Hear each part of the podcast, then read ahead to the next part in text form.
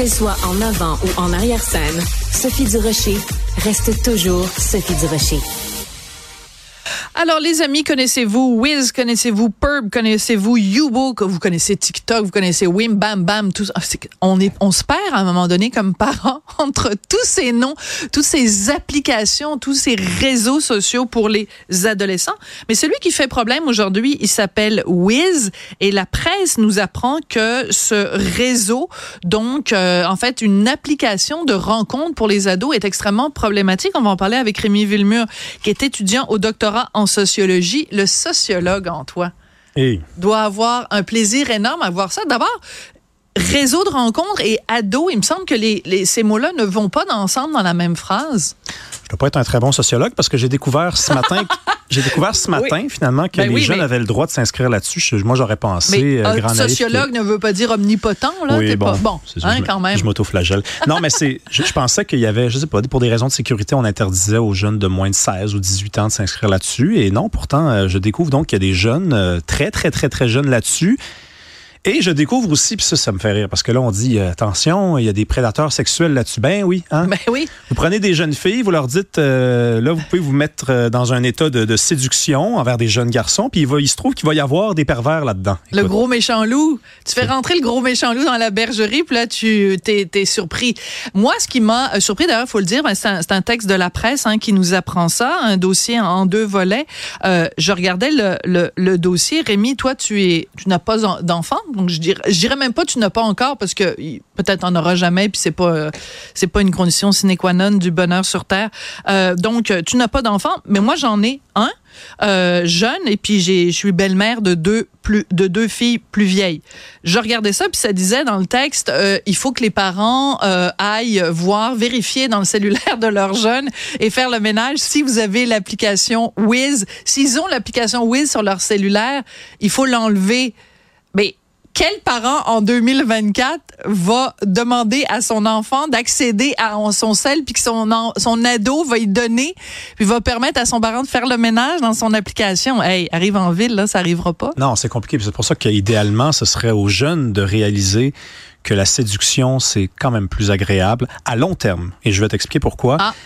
Dans la vraie vie. Parce que, écoute, moi, je me rappelle quand j'étais au secondaire, ça m'est arrivé d'avoir le kick, un kick sur des, des filles. OK? Et il y avait pas, ça n'existait pas des applications de rencontres comme ça. Tinder n'existait pas. Facebook commençait. Grinder non plus. Grinder non plus. Donc, comment je procédais? Ben, je prenais mon courage à deux mains et j'allais voir la jeune. Écoute, c'est ancien, là. Je sais qu'il y a des gens qui nous écoutent qui disent, ah, le prendre, allez hein? voir la fille, pas, envoyer un hein? message sur lui Facebook. Parler? Lui parler. Lui parler en personne? Et j'ai commencé à faire ça. au Moyen-Âge, J'ai commencé à faire ça après avoir subi une très mauvaise expérience je t'explique. Donc, à 12-13 ans, il y a une jeune fille euh, dans une grosse école, il y a beaucoup de gens. Elle n'a jamais été dans ma classe à date. Et là, je la regarde, puis waouh, je la trouve magnifique. Mais je sais pas quoi faire. Je sais pas quoi faire parce que c'est compliqué. Là. C'est, quand je dis prendre son courage à deux mains, c'est une, ben vraie expression. C'est, ça, ça veut dire se lever puis dire, OK, là, il y a des risques qu'elle me balaye devant tout le monde, hein, devant, dans, dans la cour de création. Humiliation totale. Et à l'époque, il n'y avait pas donc d'application de rencontre, mais il y avait MSN. MSN, c'était un. MSN Messenger. MSN Messenger, c'était un outil de clavardage. moi, mon père m'avait interdit d'avoir ça à la maison parce qu'il voulait que je lise, il voulait que, que je sorte dehors. Et moi, comme n'importe quel adolescent, j'avais réussi à l'installer d'une façon ou d'une autre. en espérant que le soir, en revenant de l'école, cette fille-là se connecte parce que y avait, les gens se connectaient en fonction des contacts qu'on avait. Moi, je ne lui avais jamais parlé, je lui avais jamais demandé comment me connecter avec elle. Mais un soir, elle est apparue sur l'écran. Et je me suis mis à discuter avec elle, à tous les soirs.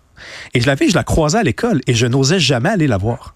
Et des fois, on se croisait, on était l'un face à l'autre. Là. Il y avait personne autour de nous et on ne se parlait pas. Et le soir, on s'écrivait. Et un soir, elle m'a dit, écoute, euh, je te trouve très drôle, gentil, euh, beau garçon, mais là, il va falloir peut-être que tu me démontres que tu es vraiment intéressé. Ah. Demain, viens me voir. Et je n'y suis pas allé. Tu as comme on dit en bon français, choqué. J'ai choqué. J'ai choqué parce que c'était construit autour de moi, cette espèce d'univers-là où on se parle virtuel. Déjà, on parle de 2010, 2009, 2010. T'avais 12 ans en 2010. Et ça déjà, je l'ai recroisé. Déjà, tu viens de me tuer. Ouais, ouais, ouais. je, je l'ai recroisé cette fille-là il y a quelques mois euh, parce que euh, ça faisait dix ans que j'avais gradué et Oui. on ne s'est pas diplômé, parlé. diplômé. Ouais, parce que là, diplômé. euh, non, Ok. ouais, c'est parce que choqué déjà ça va, mais alors Un, là si on dit Un, si on dit gradué, là, deux anglicismes dans la même émission, ma tante Sophie elle va s'évanouir là. C'est un. Le premier. Apportez-moi mes selles. Hein. Ouais, ouais. Le premier c'était toi par contre, je pense. Oui, Mais oui. c'est un. On va voir qui va gagner. J'ai été, je, je suis pas allé la voir. Dix ans après, parce que, encore une fois, j'étais terrorisé, terrifié par cette espèce d'univers numérique qui s'était construit. Puis cette personne-là, finalement, j'étais pas, on n'était pas dû pour se parler, puis on s'est jamais parlé. Puis c'est bien correct comme ça. Puis j'espère qu'elle est heureuse. Mais les Est-ce qu'on peut donner son nom? ben bien sûr que non.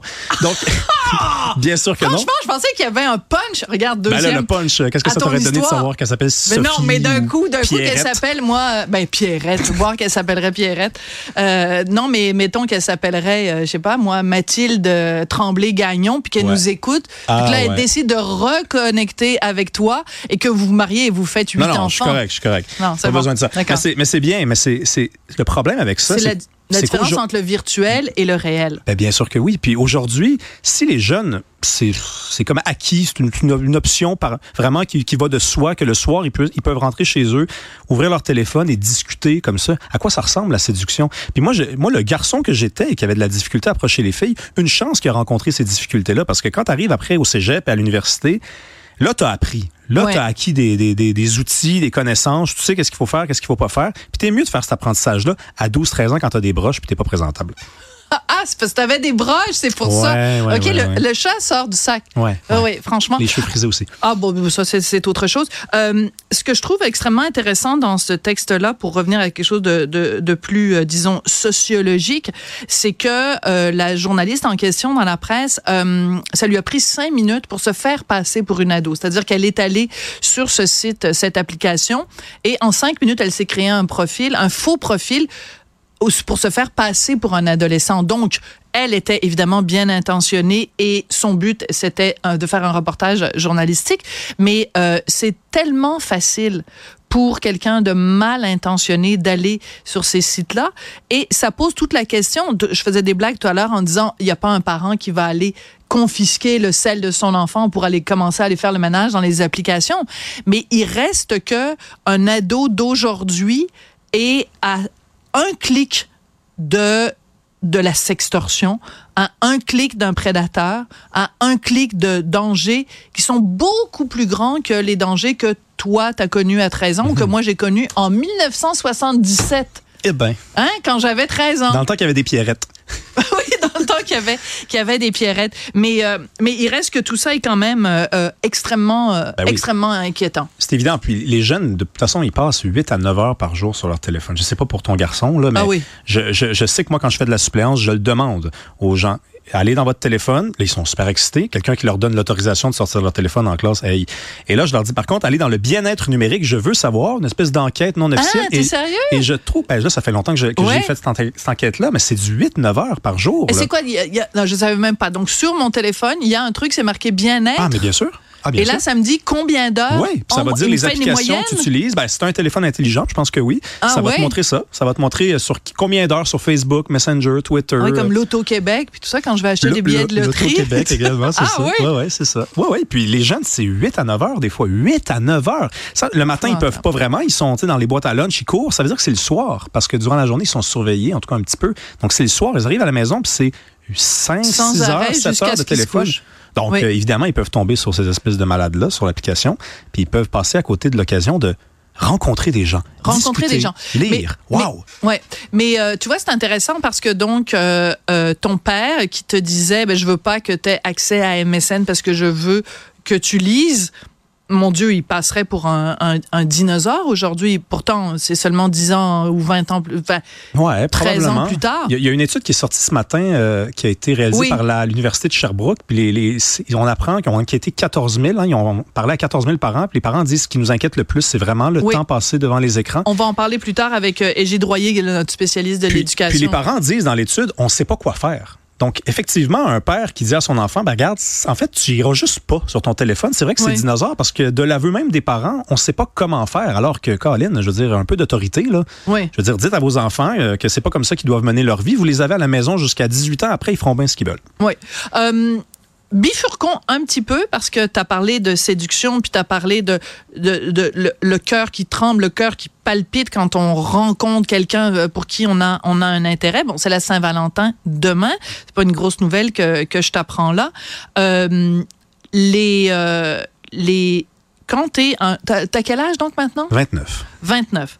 Quand on a 29 ans, euh, post-MeToo, comment on... Je te pose pas une question nécessairement personnelle ben à toi, Rémi Villemur, mais quand on est dans la vingtaine, qu'on est un homme blanc euh, en Occident, euh, on marche sur un terrain miné constamment quand on veut justement jouer le jeu de la séduction toi, tu as peut-être quelqu'un dans ta vie, ça, te regarde, mais de façon générale, c'est un terrain miné. C'est pas évident de, parce que quand on a 12 ans, le danger, c'est d'être humilié parce que la fille nous dit non.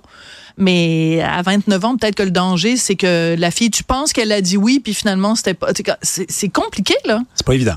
C'est pas évident. Il y a des discussions euh, qu'on pense ne jamais avoir, qu'on a dès le départ. Euh, Genre un acte notarié. Ben, euh, ah oui? Donne-moi des signes.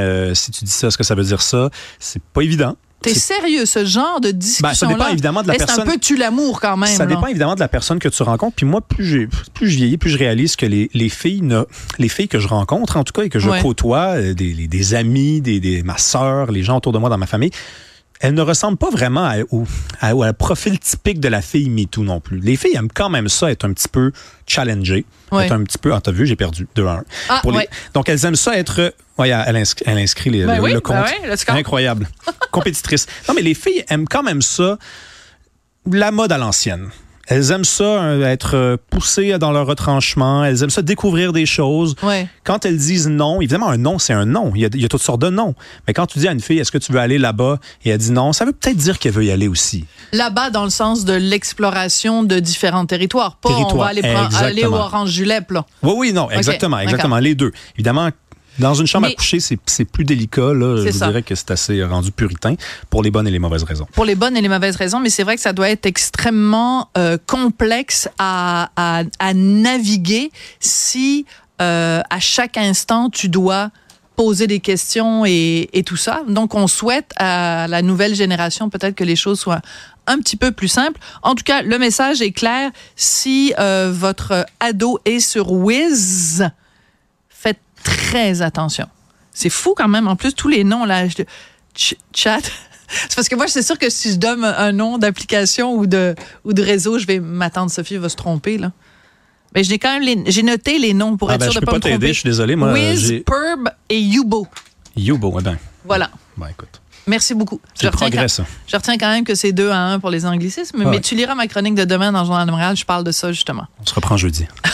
Merci Rémi.